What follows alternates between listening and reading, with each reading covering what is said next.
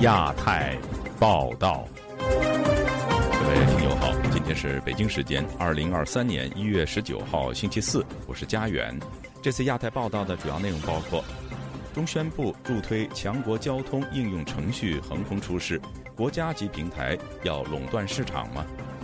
互联网上裸奔，中国国产安卓手机传自带监控功能。接任民进党主席。台湾的副总统赖清德说：“没有另外宣布台湾独立的必要。”最新民调显示，超过六成的中欧与东欧民众对中国持负面看法。印尼中资工厂暴动后已经复工，中国工人成炮灰，委屈无处说。接下来就请听这次节目的详细内容。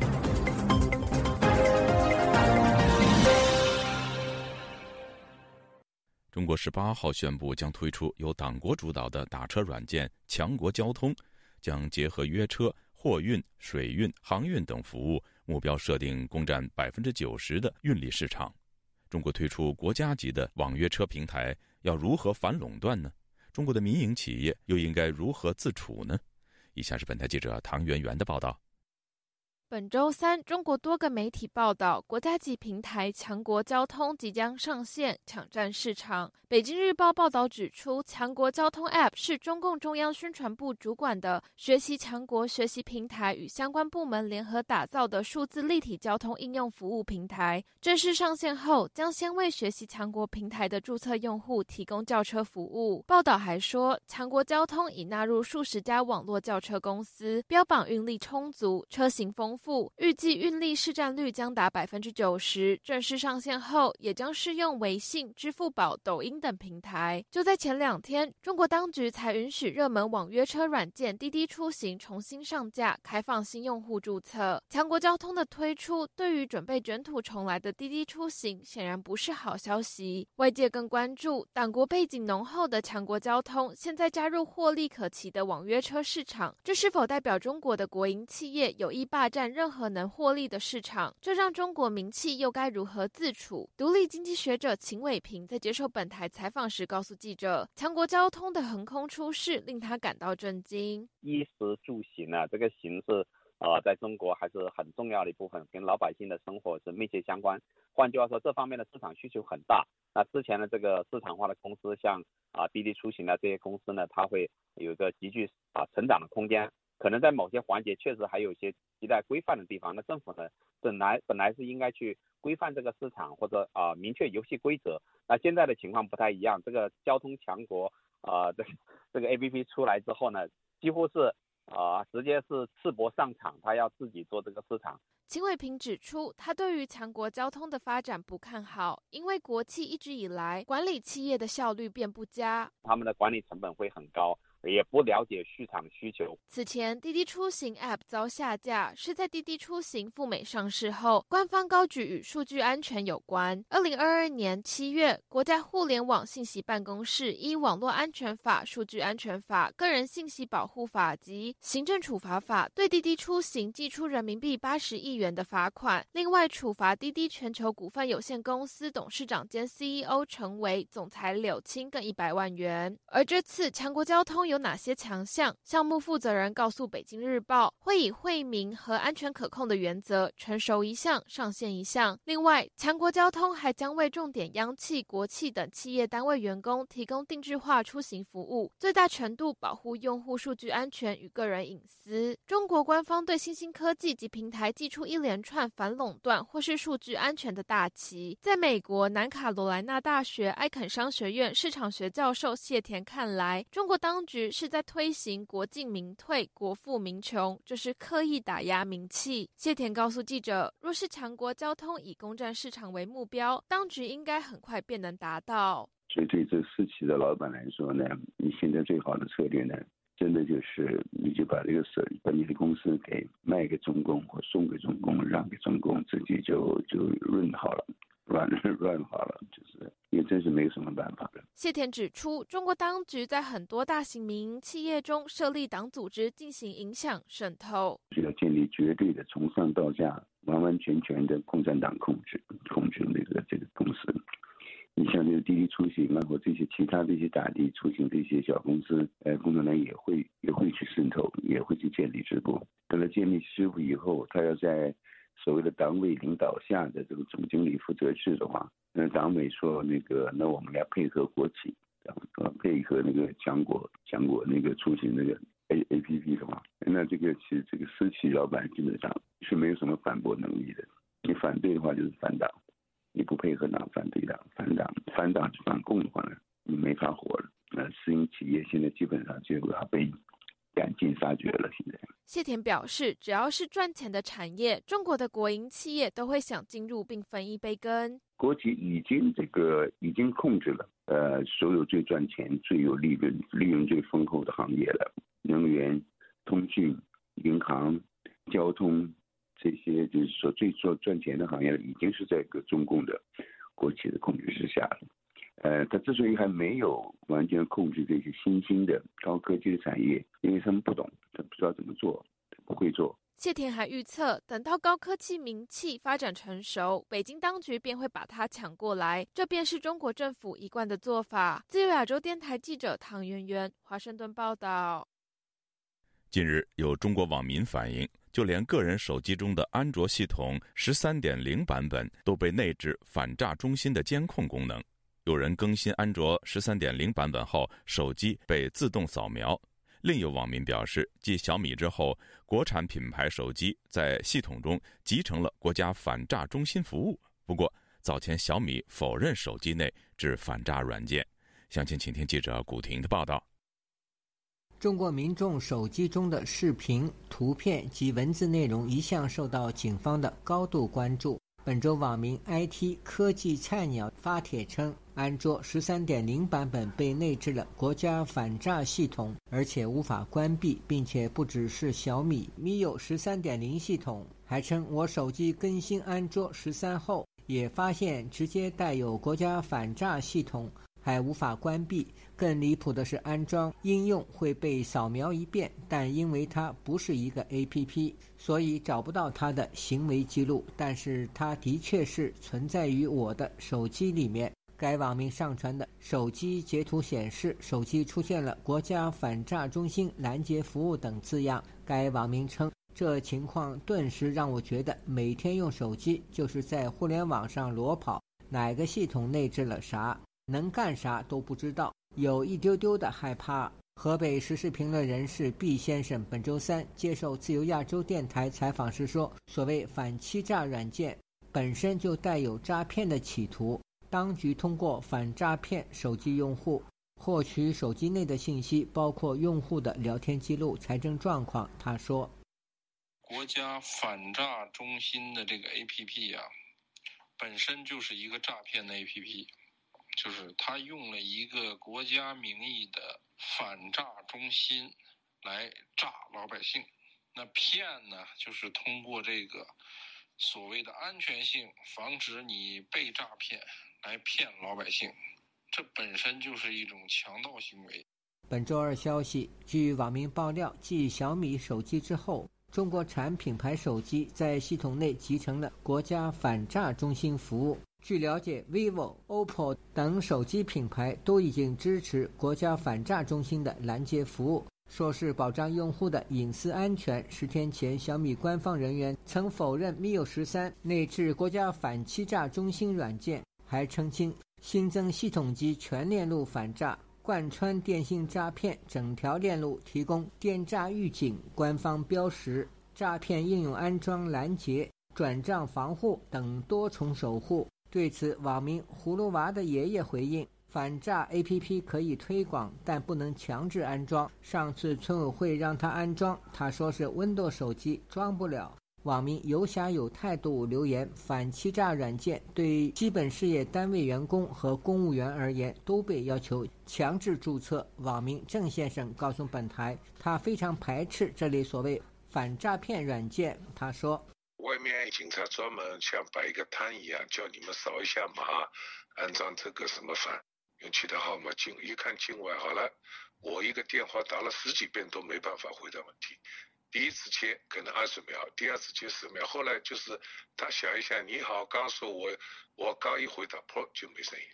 有网民周五在微博留言写道：“几个牌子的手机不能买了，买苹果手机吧。”另外，去年十一月底上海白纸运动期间，警方在街头随意拦截路人手机。有网民提供的图片显示，公安手提工具盒内有多种扫描手机的工具和名为“利剑”的扫描软件，用来搜查手机用户上网情况是否存有反政府的视频、图片或文字。被当局列为敏感人士的访民李女士告诉本台，最近大部分访民转发截图，很少说话，怕的是被封号。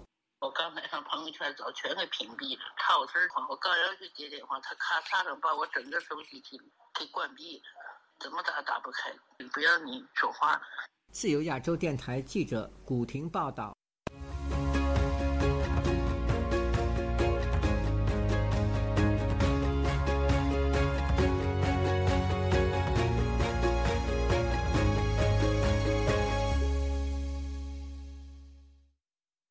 湾的民主进步党在去年年底九合一的选举中失利后，总统蔡英文辞去党主席，由副总统赖清德接任。由于赖清德多年前曾经自诩为务实的台独工作者，让外界对他的两岸立场高度关注。赖清德十八号表态，将务实的认定台湾已经是主权独立国家，没有另外宣布台湾独立的必要，并表示会站稳蔡英文提出的四个坚持立场。详情，请听记者夏小华发自台北的报道。曾自诩为务实台独工作者的台湾副总统赖清德就任民进党主席。英国金融时报分析，赖清德若挑战总统大位，鲜明的台独立场恐怕会令美方担忧，会挑起两岸紧张。赖清德十八号在民进党主席就职仪式上三度做出解释。赖清德说：“务实的认定台湾已经是一个主权独立的国家，没有另外。”再宣布台湾独立的必要，中华民国主权和中华人民共和国互不隶属。中华民国台湾的前途只有两千三百万人可以决定。未来我仍然会站稳四个坚持的立场，然后继续蔡英文总统两岸的路线。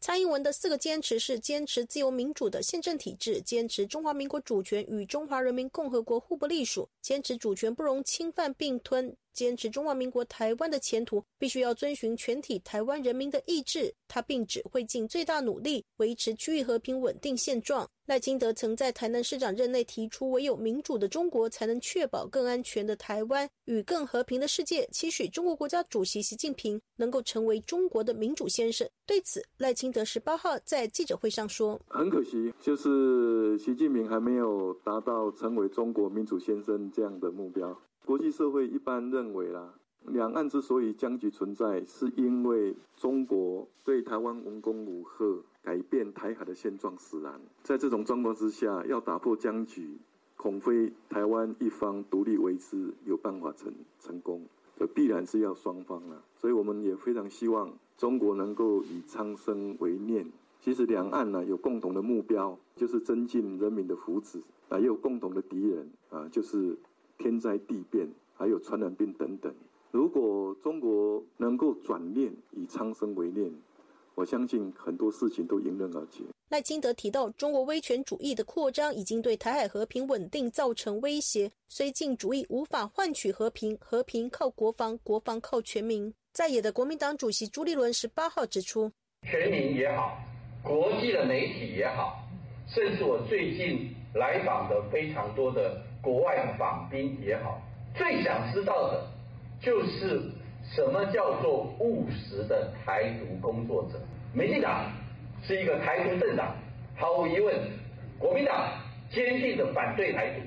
赖清德对务实台独工作者的最新诠释，是否有助于化解外界的疑虑？台湾的中国文化大学社科院院长赵建明接受自由亚洲电台采访时悲观的看法，他说。他说：“台独党纲那已经过去，这个这个提法不差。可是接着说，中华民国跟中华人民共和国互不隶属，这个是标准的两国论啊。人家拜登都已经反对了，公开反对了。那拜登为什么反对？北京压力大呀。所以在这个情况之下，我觉得才有《金融时报》这样的说法。”赵建明认为，谈两岸互不隶属没问题，但赖清德的说法已经是两国论，如何取信白宫说服北京？台湾政治大学名誉教授丁树范接受自由亚洲电台采访，则不认为蔡英文的四个坚持完全等同两国论，因为蔡英文同时提了依照中华民国宪法和两岸人民关系条例，就是一个中国宪法。丁树范说：“这个两国论是北京的说法，美国对这个东西，我觉得完全是比较属于被动性。我是觉得这样。”美国他说他对于两岸来讲，他他没有这个前提了，他他的说法这样，所以他说这两个互不隶属，可是隶属可是是不是有一个共同的关系？这个部分呃其实是有琢磨的空间的，因为蔡英文他讲了中华民国宪法，所以在中华民国宪法底下，他说中华民国中华人人民共和国互不隶属，那么这个东西是是很模糊，可是呃赖幸德这个部分。他如果在讲中华民国宪法，我觉得美国可能会更放心一点。丁树范认为，赖清德若要获得美方的信任，还是有一点点的难度。毕竟他号称台湾的金孙，未来可能要看他有没有比较深入的讲法。自由亚洲电台记者夏小华、李宗翰台北报道。近日，美国一家非营利机构公布的一项最新民调显示，十三个中欧和东欧国家的民众在俄乌战争持续下。对中俄之间的全面战略协作伙伴关系表达担忧，超过六成的受访者对中国有负面看法。民调还就中国、美国、欧盟国家政府对疫情的反应、人权记录、对台政策内容进行了调查。以下是本台记者经纬的报道。美国智库国际共和研究所十八日公布了一项民调。对十三个中欧和东欧国家的民众进行了调查，大部分受访者对中俄的伙伴关系表示普遍担忧，同时支持本国政府针对中国侵犯维吾尔人人权的行为采取行动。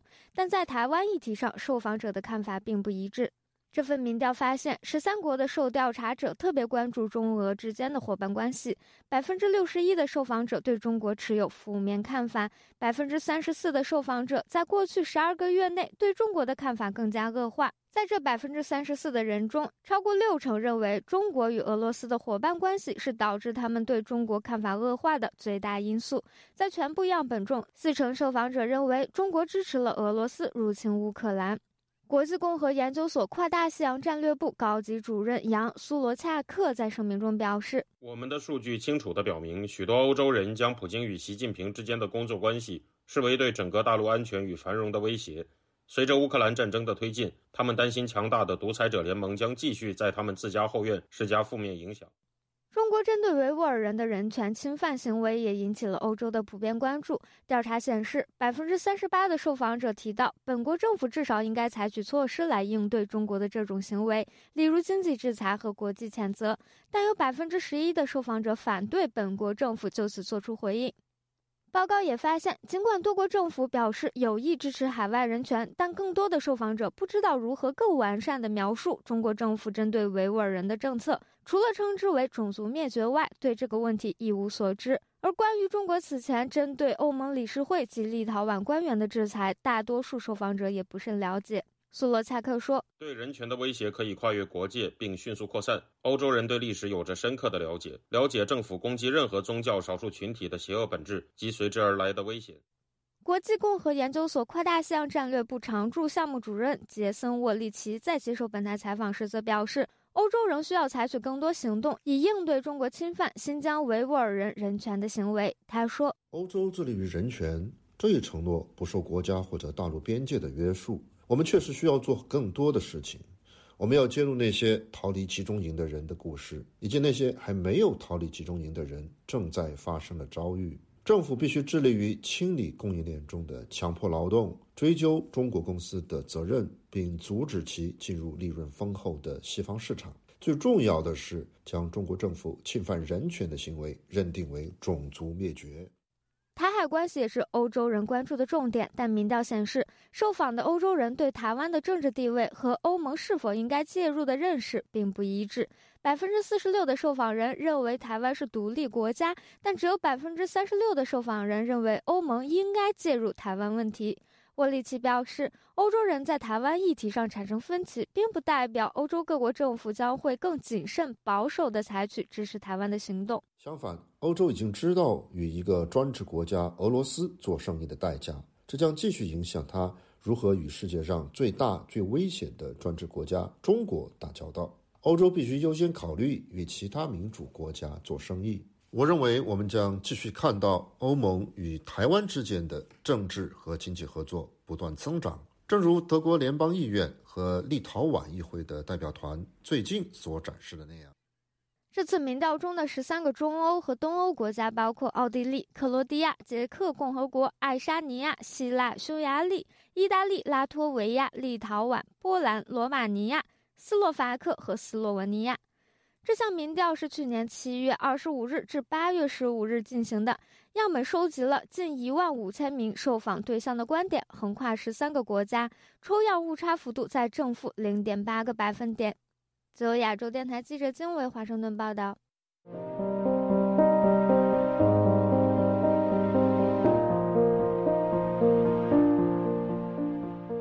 印尼一家中资镍冶炼厂近来发生一起暴动事件。冲突造成两人死亡、多人受伤，部分设施被烧毁。海外劳工权益组织表示，暴动是因为当地中资公司把中国工人当炮灰，与印尼工人对抗所致。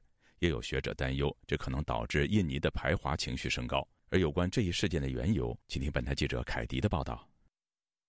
中国江苏德龙镍业公司在印尼苏拉威西岛莫洛瓦尼县的镍矿冶炼厂，近来因劳资纠纷爆发冲突。十四号入夜后，抗议演变为暴动，导致一名印尼人和一名中国人死亡，数十人受伤。台湾中央社报道，印尼警方十八号已释放了五十四名遭逮捕工人，并将十八人列为嫌犯。工厂在停工数日之后，已在十七号恢复运作，数百名工人陆续返回。总部位于美国纽约的人权组织中国劳工观察负责人李强告诉本台。暴动发生起因是去年十二月二十二号，德隆公司的冶炼厂在凌晨两点多发生工伤事故。据他们得到的事故报告，两名印尼女工在事故中死亡。印尼工人随后要求公司改善工作环境和工资待遇。德龙公司先是把这些这个提出要求的一些工人解雇了，后面就引发了这个当地的这个工会就要组织工人罢工。李强告诉本台，印尼工人在一月十一号到十四号之间罢工，后来演变为暴动。而当地媒体则说，十四号晚，中国工人和印尼工人爆发冲突，有数百间员工宿舍及多辆汽车遭破坏烧毁，七十一人被警方拘留。不过，该公司 GNI 在自己的 Instagram 页面上否认中国工人袭击印尼工人，并表示当天事件仍在调查中。而印尼当地工会组织者在给本台的书面回复中则说，当地工人针对 GNI 公司举行罢工，但被中国工人。用铁棍攻击，导致多名工人受伤，摩托车也被毁坏。中国劳工观察负责人李强告诉记者，据他看到的视频，印尼工人开始只是罢工，并没有抗议示威。这这过程中呢，就是公司把这个印尼的工人把它描述成了一种排华事件。对于那个印尼工人要求工资，说是对对中国人的不满，要工人组织起来对抗。李强补充说，这些中国劳工只有单一信息来源，因此只能听信公司的说法。他还说，印尼工人抗议过程中一开始是前往厂区管理办公室，但管理办公室已组织了中国工人，包括警卫，在那里做了严密防护，都拿着铁棍等。后来，印尼工人转向生活区，而生活区的中国工人也已被组织起来，他们还拿铁棍和木棍阻止印尼工人冲向工厂区。过程中，双方爆发冲突，有印尼工人忽然开厂车向中国工人冲了过去，导致有人被压死。像是公司是准备了这种铁棍、拿木棍来这些，把发给这些工人。有些工人是自愿的，被煽动的；有些工人是被迫的，你知道吧？就是保卫他们的什么公司财产。这些工人只是打工，他们不是保卫，你知道吧？而且这些工人用的这些，比如说铁棍、木棍，都是公司发给他们的。这样这个对抗是由德龙公司一手组织的。本台记者以电话和电邮方式向德龙公司核实这一指控，但截止发稿并未得到任何回复。本台记者也尝试联络当地中国工人，但多数拒绝受访。消息人士告诉本台，德龙公司在当地严格管控员工，若对外泄露消息会被重罚，因此员工普遍被晋升。对于抖音平台上认为此事件是印尼人排华的说法，李强认为是中国不负责任的投资引发了和当地人之间的矛盾，而并不是印尼工人和中国工人的矛盾。那么中国去那里投资的话，他把。中国的这种血汗工厂的模式，牺牲环保的模式带到印尼，引起当地人的不满。当地人受到这个你中国投资的伤害，当然是对你不满意了。不过，这起暴动事件的确引发了部分印尼学者有关排华问题的担忧。据台湾中央社说，印尼总统大学国际关系讲师赖建文就呼吁警方必须深入追究这起暴动，并拉高调查层次。他还警告，若未控制好情绪，可能会引发反中以及反华情绪，示威抗议也可能蔓延至印尼其他城市。印尼是最早加入中国“一带一路”倡议的国家，镍矿资源丰富，也是中国投资重点。其中，中国江苏德龙镍业公司在苏拉威西岛上建有德龙工业园区，分三期发展。据估计，该工业园区共约有两万名中国工人，涉及四十多家外包公司。此前，本台也曾报道过该工业园区有剥削、殴打工人以及克扣薪资等现象。以上是自由亚洲电台记者凯迪华盛顿报道。中国浙商银行首席经济学家殷建峰近日发表两篇文章，关注中国人民不花钱以及中国政府乱花钱的情况，引发讨论。殷建峰还直指中国财政出现三大危机，包括以养人为主的吃饭财政、过多介入经济事务的投资财政、债务快速累积的窟窿财政。请听本台记者黄春梅发自台北的报道。在殷建峰为什么中国人不消费分析指观察二零一二年到二零二一年间主要国家的 GDP 需求结构，中国居民消费率只有可怜的百分之三十八，低于全球平均水平十八个百分点，投资率则高了十九个百分点。殷建峰提出疑问：中国经济增长长期以来位居主要经济体的首位，人均 GDP 离高收入国家水平仅一步之遥。那么钱去哪儿呢？他分析，由于资本对劳动的剥削，收入过低的工人阶级缺乏消费的能力，在居民部门内部形成了占有大部分收入和财富的少数富人和积贫交迫的大多数穷人。在国民收入的部门分配中，政府部门占有了过高比重的收入。为什么中国人不消费？资深财经评论人王健接受本台访问时进一步分析：首先，中国人分配经济成果比其他国家少；其次，中国政府福利开支低，而且大部分都被中国政府官员自己人花掉，用在老百姓身上最多不会超过百分之二十。中国的贫富差距，他没有讲。百分之六十的存款在百分之十一的人的账上，讲这个金字塔型的社会结构其实不对。很多人经常纠正我，中国是图钉型的经济阶级。在殷建峰另一篇《财政的钱去哪儿了》提出，在二零一二年到二零二零年间，中国政府部门收入占国民收入的比重上升到百分之二十五，远超过其他十四个主要国家。那么，钱去哪儿了？他揭开财政支出的黑箱，指出财政体制三个特点：其一是抠门财政，其二是投资财政，最后是吃饭财政。从二零一二年到二零二零年的平均数据看，中国支出中雇佣报酬占比高达百分之三十四，是希腊以外其余十三个国家的两倍到五倍。他提到，中国政府对债务依赖程度显著上升，是在二零一五年之后。到了二零二零年，财政支出中有百分之六十一靠的是当年的收入，剩下近百分之三十的支出依靠债务融资。对于所谓的赤字率放宽，王健认为，中央政府或许还有空间，但是地方政府则无。然而，他说道：“中国的问题不在于债务，而是利息。很多地方政府借新债还旧债，超过一半的收入必须还利息。中国现在的利息已经占到他财政支出的百分之六十。所以，为什么现在地方政府到处都在上街抓什么违章啊，抓这个抓那个？为什么？他没钱了。”王健说：“许多人误以为中国财政崩溃是一夜之间。”他强调，政府失能，逐渐的失去各种治理能力，这是静悄悄、逐步缓慢发生的过程。自由亚洲电台记者黄春梅台北报道。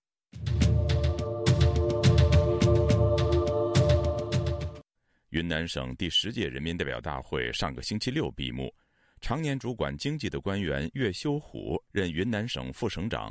同时任省发改委主任和省公安厅厅长三个职务，有网民质疑：一人担任这么多工作，忙得过来吗？众多网民对此非常惊讶。以下是本台记者古婷的报道。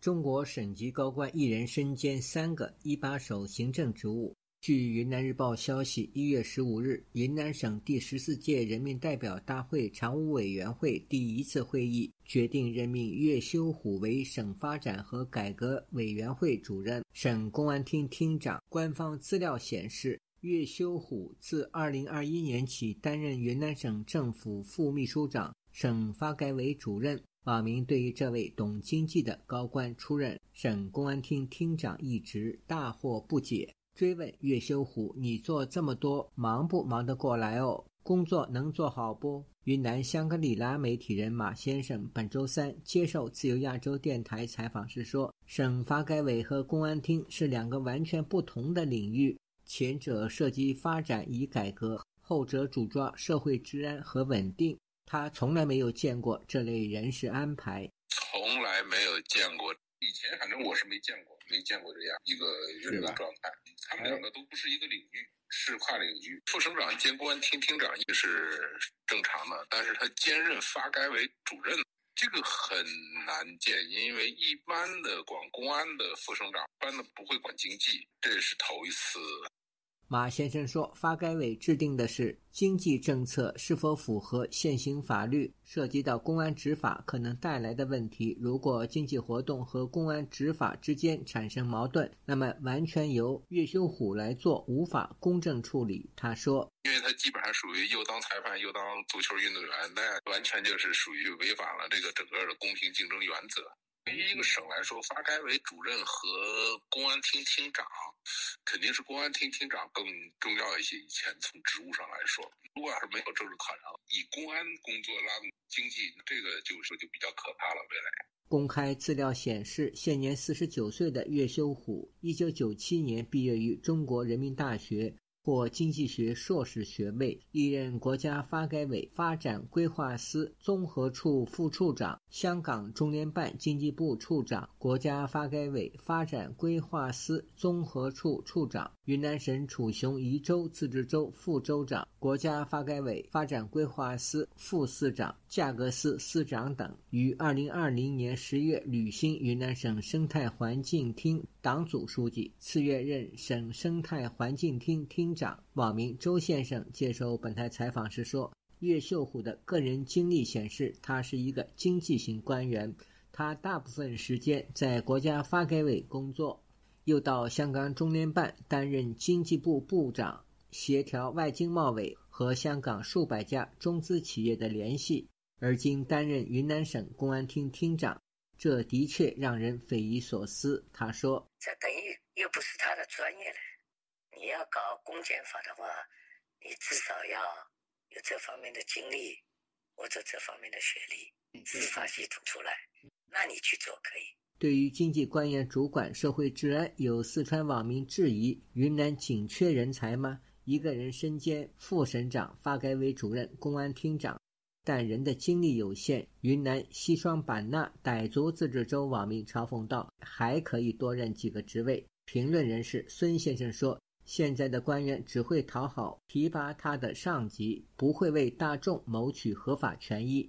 自由亚洲电台记者古婷报道。一年一度的奥斯卡中国自由人权奖将在近期展开第十届评选活动。本届评选将聚焦在2022年主导或参与过政治人权活动的人士，其中白纸运动的参与者将成为角逐本届这一奖项的重要人选。详情，请听记者孙成的报道。洛杉矶中国民主平台负责人之一王应国是本届奥斯卡中国自由人权奖评选活动的负责人。他告诉记者，本届评选活动希望能与中国国内的抗争者相结合，产生接地气的效果。他说：“是我们市的每个省、每个市都要找到当地的抗争者，然后他们推荐候选人，让他们来参与投票，让他们来连线现场，把这个奖项真正的接地气，反映中国民主。”抗争的现状，而不是我们在海外呀搞一个花瓶，搞一个形式。奥斯卡中国自由人权奖是于二零一四年创立的奖项。这个奖项通过模仿奥斯卡金像奖的形式，对为中国民主、自由、人权事业做出杰出贡献的人士和团体进行表彰。本届奥斯卡中国自由人权奖评委会由洛杉矶中国民主平台、洛杉矶民主党、自由雕塑公园、中国民主教育基金会、中国民主阵线等多个团体机构组成。王应国表示，本届颁奖活动将与此前一样，聚焦于在中国的一线草根抗争者。本次活动的评选对象也将考虑去年白纸运动的参与者们，而颁奖目的则是激励更多人。我们这一次通过奖项激励一批人，鼓励一批人，发现一批人，让我们民族抗争的潮流形成一个更大的浪潮吧。白纸运动呢，我们在评选的时候肯定会考虑到。自由雕塑公园创办人陈为民表示。白纸运动的参与者将成为本次角逐奥斯卡中国自由人权奖的重要人选。这次的学生运动街头抗争是六四以来最大规模，而且更加决绝的要求共产党下台，要求民主自由，其实是六四以来的传承。根据洛杉矶中国民主平台发布的公告，本届被提名获奖人士需要在2022年在中国大陆主导或参与过有关政治或人权活动。陈为民在谈到本届奖项得主候选人的选择时说道：“所有对中国民族做出所有贡献的草根人士，不是非常著名的人士，我们都是可以选择的范围。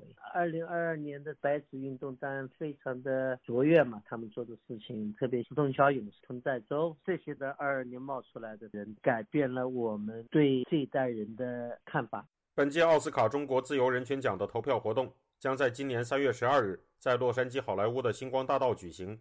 届时，活动将设置室内和室外会场，并通过室内投影和室外行为艺术的形式展现中国人权现状。自由亚洲电台记者孙成，旧金山报道。白纸运动后，中国官方开始秋后算账。一名来自中国、化名陈宇镇的网红觉醒较早而润出中国。他在本台《亚洲很想聊》节目中谈到，最近因为在网上谈论白纸运动等时事，遭到公安的监视和威胁。陈宇振说自己曾经也是小粉红，但因为去过台湾而觉醒，后来又远赴韩国和美国等地，并分享离开中国后受到的民主冲击。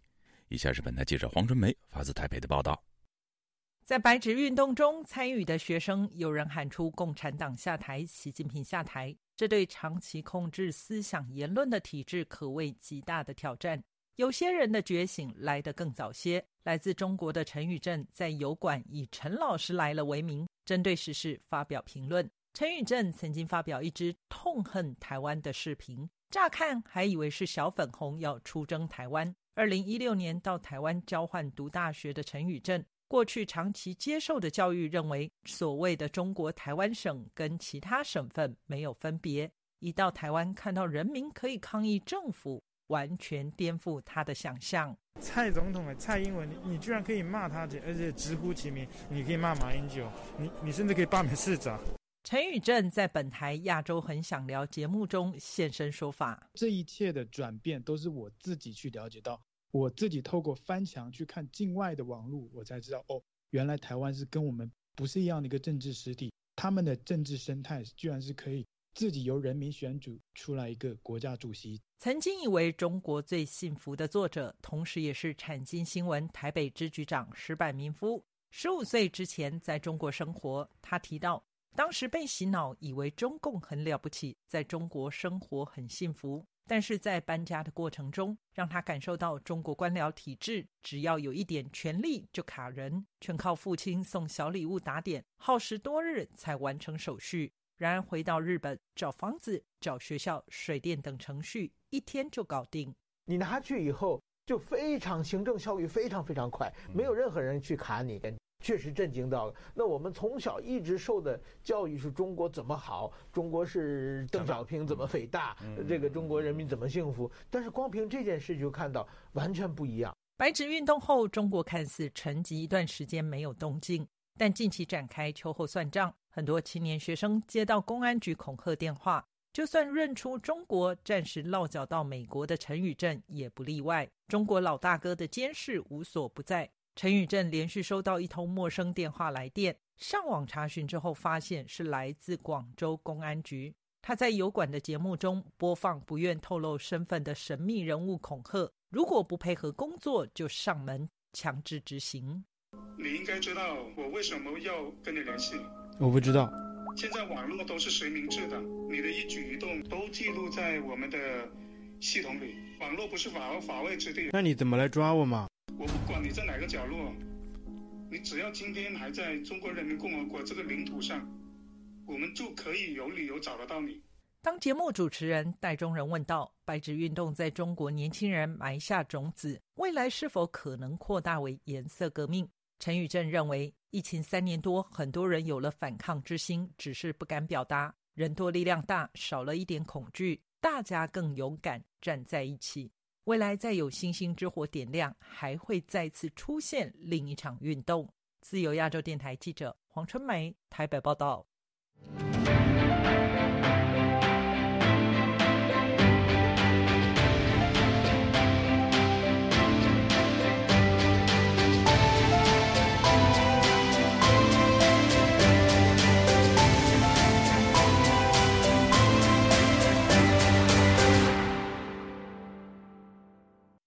美国国务卿布林肯预计将于二月初访问中国。有美国公民在他行前喊话，希望布林肯能够敦促中国当局释放他们被不当关押的亲属。详情，请听记者陈品杰的报道。美国国务卿布林肯预计于二月五日前往北京访问，并会晤中国外交部长秦刚。外界关注美中关系是否会有好转迹象。而现居美国德州的凯撒琳·史威登对布林肯的访华心有另外的希望。史威登接受路透社采访时就表示，他的儿子马克在二零一二年被中国法院以与毒品相关的罪名逮捕后，已经被中国囚禁超过十年。过去十年来，史威登没有看过他儿子的照片，上次听到他儿子的声音是在二零一八年。史威登在儿子被捕之后积极营救，他曾经接受德州当地媒体采访时就说。看守所的警卫将马克的手折断了五到七次，他的膝盖脱臼了，也患有牙周病，导致他嘴里有洞。马克在二零一九年被中国政府判处死刑，缓期执行。联合国工作小组已经认定他是被任意拘留，此举违反了国际法。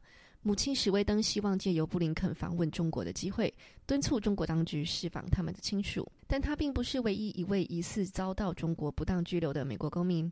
本台此前就报道，一位来自美国路易斯安那州的小威廉斯，也在中国旅游时遭到重庆市法院以走私毒品罪判处无期徒刑。虽然他因为在狱中表现良好而获得减刑，但是他不幸患上脑萎缩，体重减弱，精神状态不佳，却迟迟没有获得保外就医的机会。此外，华裔美国人李凯在二零一六年回去上海祭拜去世母亲时，就在当地遭到公安逮捕。二零一八年，因为间谍罪遭到中国政府判处十年徒刑。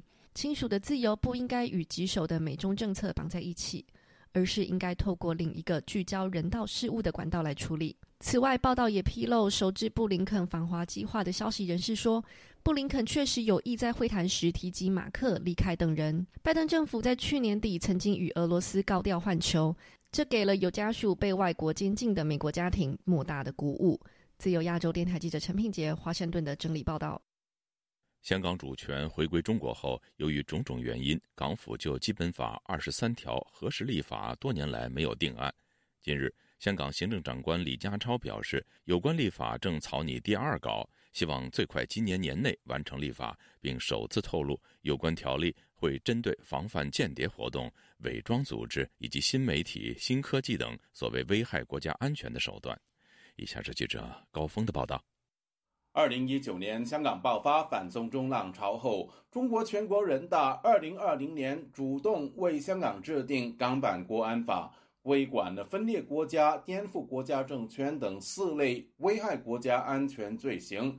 特区政府要按照基本法二十三条要求，自行立法处理余下叛国、窃取机密等罪行。香港行政长官李家超接受亲北京报纸《商报》专访时透露，保安局已完成立法初稿，已照顾到各种保安情况。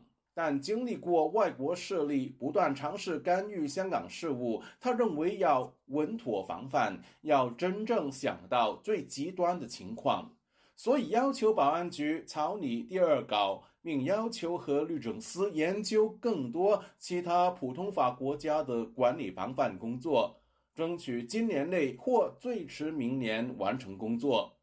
李家超表示，第二稿重点针对间谍活动虚无缥缈手段产生的风险，随着新媒体新手段出现，填补漏洞。李家超说，港版国安法采取的手段主要在于制止和惩治，他更重视的是防范，并举例。很多外国代理人组织在香港以机构或研讨会等名称伪装，意图危害香港。这些组织部分已被当局控告或自己关门离开。他解释，若有一道防火墙会更好。港府曾透露有意打击假新闻。李家超表示，期望新闻行业能以自律形式规管，但如果危害到国家安全，媒体就要特别留意。他形容港版国安法落实后，媒体的专业有进步，但仍然有人利用媒体达到政治或个人目的，包括借众筹犯罪或者洗黑钱。港府正进行法律研究，包括参考外国的法律。香港资深大律师汤家华认为，《基本法》二十三条立法后，违法者最高应判处终身监禁。禁止外国政治性组织或者团体喺香港。汤家华说：“目前香港没有法律禁止外国政治组织和团体在香港进行政治活动，也没有法律禁止香港政治组织和团体与外国政治组织和团体建立联系。在其他国家，如果有人触犯叛国、颠覆国家罪，最高可判处终身监禁，甚至死刑。”港版国安法最高也可以判处终身监禁。毕业于香港大学，曾经历2014年香港雨伞运动的台湾人，《如水》杂志编辑委员江明燕表示，在港版国安法下，新闻工作者人人自危。日后《基本法》二十三条立法后，香港的媒体人将面对更大挑战。为什么他可能要再去巧立名目说哦，要控制这个新媒体，要去管制这个新科技？也有可能是这个政权它本身，即便在二零二零年的国安法形成之后，他仍然觉得不安全，他仍然觉得香港公民社会留有很多空隙，留有很多他管不到的地方，所以他要不断的巧立名目去加强管制，去不断的去确立他的安全感。基本法二十三条规定，香港应自行立法禁止任何叛国、分裂国家、煽动叛乱、颠覆中央人民政府及窃取国家机密的行为；禁止外国的政治组织或团体在香港进行政治活动；禁止香港的政治组织或团体与外国的政治性组织或团体建立联系。二零零三年，港府曾就二十三条进行本地立法，但遭到民主派反对。其后更发起了号称有五十万人上街的游行，迫使时任行政长官董建华放弃立法。时隔二十年，基本法二十三条立法被视为李家超任内主要任务。如水杂志编辑委员江明燕相信，李家超政府。显然不再忌惮公民社会和民主派的反对声音。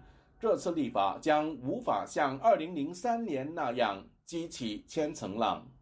江明燕认为，香港的一国两制已名存实亡，而港府的管制力量跟整个中国的发展是相互联动的。基本法二十三条立法到底会否像预期那样无风无浪，将取决于中国大陆局势的发展。在境内的香港人，或者说在境内的反对政府的声音，他没有办法透过媒体，他没有办法透过公开的集会游行去表达，会很难看到说，呃，有很明确的这个，呃，公民社会的反应。但是在境外的香港、海外的公民社会，最主要应该是英国啦，然后也包括台湾、加拿大和澳洲这几个国家的香港人社群。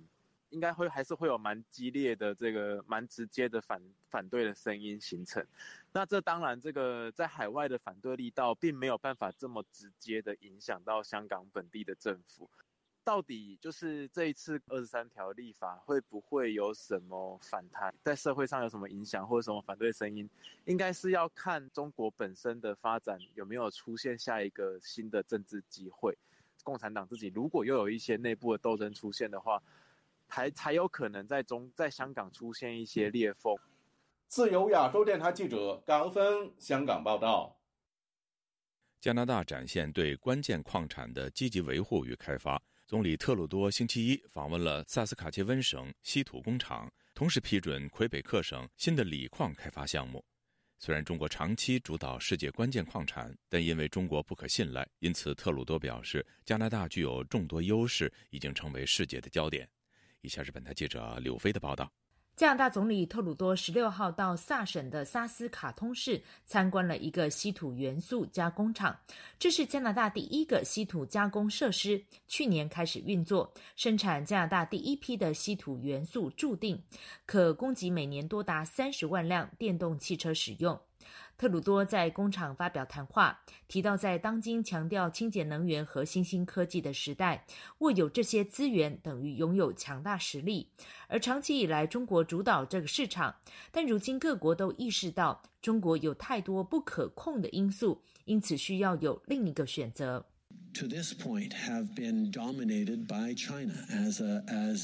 目前的情况是中国掌握了这些资源，因此世界都把眼光放到了加拿大。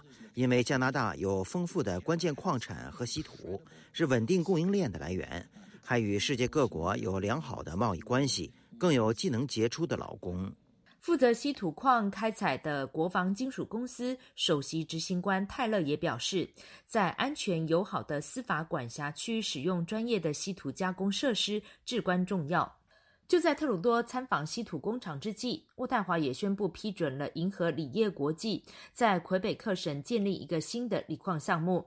该项目完成之后，每天将生产五千四百八十吨的矿石。锂也被认为是关键矿产，与电池发展息息相关。目前，中国是世界上最大的锂矿产国之一，也是最大的电动汽车电池生产国。尽管加拿大有雄心与中国一争高下，但专家认为改革相关的立法非常重要，因为地缘政治的博弈中分秒必争。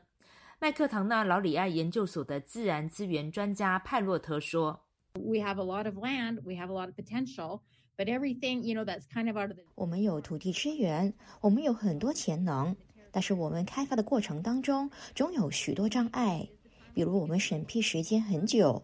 我们要与原住民合作，每一个环节都耗费了大量成本。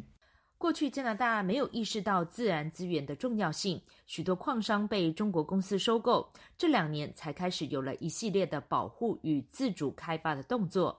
去年十一月，加拿大先宣布关键矿产投资新规定，限制外国的国有企业投资关键矿产项目。随后，渥太华勒令了三家中国企业。必须要剥离在加拿大的关键矿产的投资。上个月，渥太华公布了关键矿产战略，当时的自然资源部长也提到，不能够依赖少数不民主国家的矿产供应和加工。自由亚洲电台记者柳飞温哥华报道。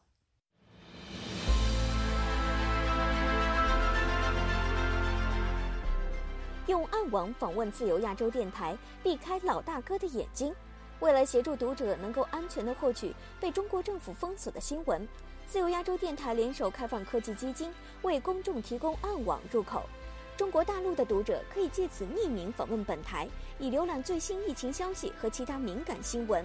该暗网普通话网址是：https: 冒号斜杠斜杠 www 点 rfa 六二 zl 六。Z 六 o w m t l f 点 o n i o n 斜杠 m a n d a r i n 斜杠，读者可使用基于火狐的洋葱浏览器，匿名访问以上网址。该浏览器最初由美国海军研究实验室设计，可以通过像洋葱一样的多层加密结构，屏蔽互联网用户的地点和身份。绕开政府的审查和监控。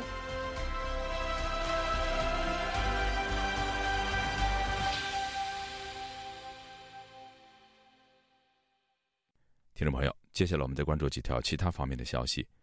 一名日本摄影师本月初在推特发文指出，自己在二零二二年底遭香港拒绝入境，过程中还被警察质问他在日本举办关于二零一九年反送中示威的摄影展。专家担忧，这个事件显示港府打压目标已经扩及到了外国记者。台湾中央社一月十八号消息，台湾外交部长吴钊燮接受英国天空新闻网专访时说：“中国武力犯台的几率升高，二零二七年是他认为北京最有可能采取行动的时间点。”他还指出，台湾的现状可能无法永远维持下去。关于台海形势，吴钊燮说：“与前两年相比较，去年大幅恶化。在二零二七年，中共总书记、中国国家主席习近平可能会进入第四个任期。”如果在前三个任期未能够取得重大成就，习近平将试图在新的任期为自己在历史上留名。据海外维权网十七号披露，人权捍卫者诗人王藏的妻子王丽因为在网络发声遭当地警方威胁，王丽当天发推文通报：“楚寻国宝已经第三次让亲戚转告我，让我不要上网，不要和朋友联系，否则再次把我抓进去。”还说不会是以前的处理。让老人带孩子，而是把老人送养老院，孩子送孤儿院。中国官方通报的2022年全国人口数据出现1961年以来首度负增长，引发热议。官媒18号解释说，育龄妇女减少、年轻人婚姻观念转变以及生育、养育、教育成本居高不下，是中国人口下降的三大原因。但面对官媒的解释，许多中国网友却认为，人口下降的主要原因是年轻人生活压力太大，无力也无心生养下一代，导致自己只能成为最后一代。各位听众，这次的亚太报道播送完了，谢谢收听，再会。